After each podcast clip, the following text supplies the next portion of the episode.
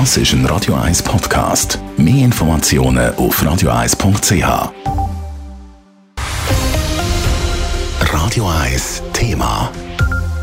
Erste in Sölden, ersten in Val d'Isère, zweite zu Alta Badia gestern und erste zu Alta Badia heute bei der Revanche. Wenn im Skiweltcup im Moment bei den Männern ein Riesenslalom auf dem Programm steht, ist der Marco Odermatt praktisch unschlagbar. Was der Nidwalder nach seinem Sieg von einem von der schwierigsten Riesenslaloms sagt und auf was er sich jetzt am meisten freut im Beitrag von Dave Burkhardt. Neben dem legendären Kunisbergli zu Adelboden gilt die Piste Gran Risa zu Alta Badia als schwierigster Riesenslalom überhaupt im Weltcup. Gestern hat der Marco Odermatt zu Alta Badia als zweites erste Mal aufs Podest geschafft. Heute hat er den Klassiker also als erstes Mal können gewinnen. Und wie? Die Konkurrenz verliert eine Sekunde und mehr auf den Schweizer Skiüberflüger.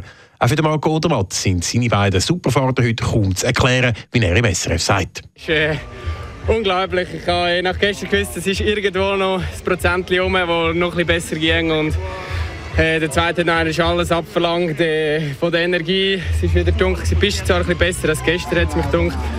Äh, ja, ich habe einfach gewusst, man muss noch einmal pushen. Damit ist der Marco Odermatt mittlerweile schon bei acht Weltcup-Siegen angekommen. Im Moment laufe es halt einfach auf der Piste, sagt der Marco Odermatt. Er wüsste eigentlich auch nicht, warum gerade alles so gut zusammenpasst. Ich probiere einfach irgendwie einen coolen Kopf zu bewahren. Es ist nicht einfach, es passiert schon gerade sehr viel und ich muss einfach eh die letzten paar Minuten vor dem Start einfach irgendwie auf mich hören und probieren ruhig zu bleiben. Die starken Leistungen von Marco Odermatt zeigen sich auch im Gesamtweltcup, einem grossen Saisonziel vom Nidwaldner. Dort hat er schon über 200 Punkte Vorsprung auf seinen ersten Verfolger, den Matthias Meyer aus Österreich. Besser könnte die Situation also nicht sein, um in eine kurze, aber verdiente Weihnachtspause zu gehen. Ja, sicher. Also ich muss schon sagen, wenn es so läuft, geht es natürlich einfacher. Aber irgendwann ist die Flasche doch ein bisschen leer und darum bin ich schon froh auf die vier Pausentage. Und dann geht es für den Marco Odermatt dann schon bald wieder weiter. Das Bormio stehen zum Abschluss des Jahres eine Abfahrt und zwei Super-G auf dem Programm. Dave Burkhardt, Radio 1. Radio 1 Thema. Jederzeit zum Nachlesen als Podcast auf radio1.ch.